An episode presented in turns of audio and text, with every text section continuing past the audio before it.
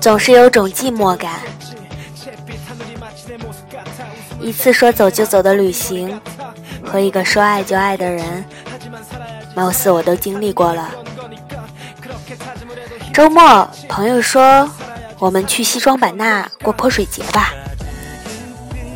于是，第一天下午到，第二天下午走。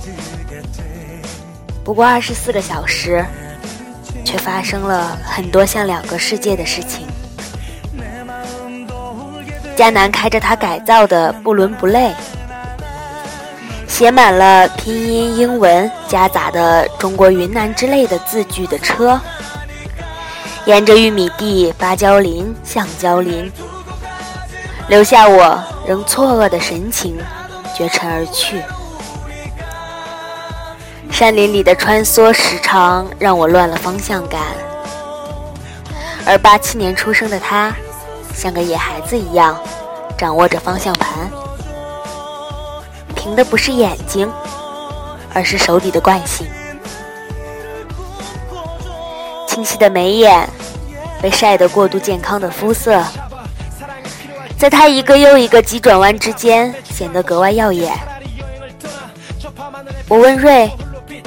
迦南和他认识的过程，他说，上一次他到西双版纳，旅行社安排他接的他，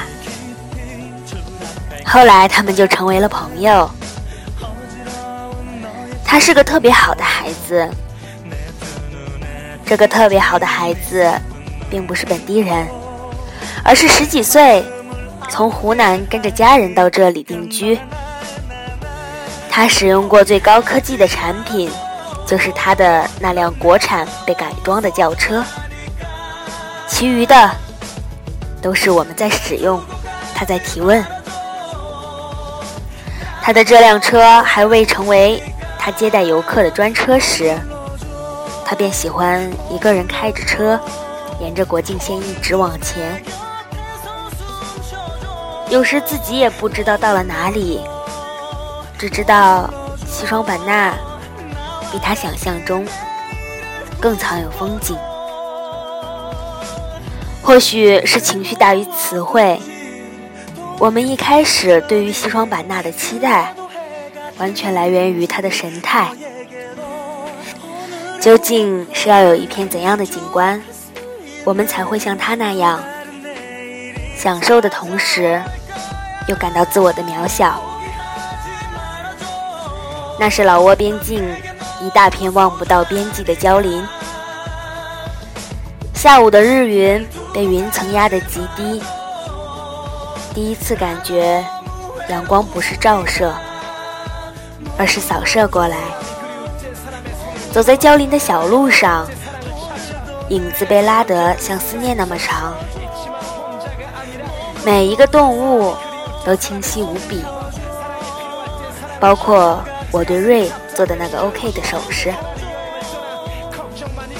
当晚在微博上写：“你何时见过这样的景色？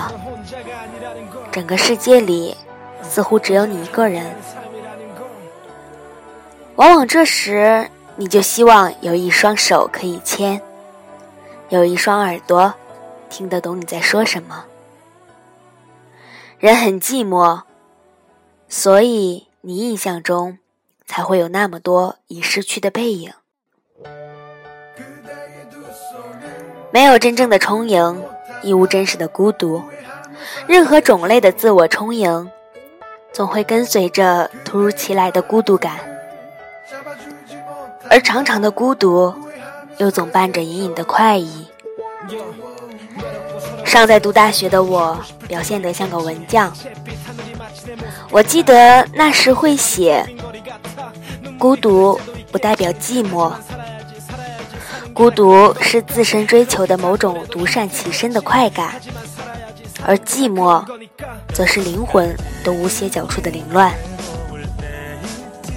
对于还在读大学的我而言，这样的解释真是让自己佩服了自己好一阵子。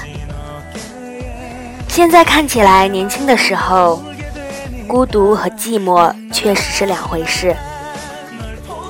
寂寞和孤独比起来，确实又显得不那么好看。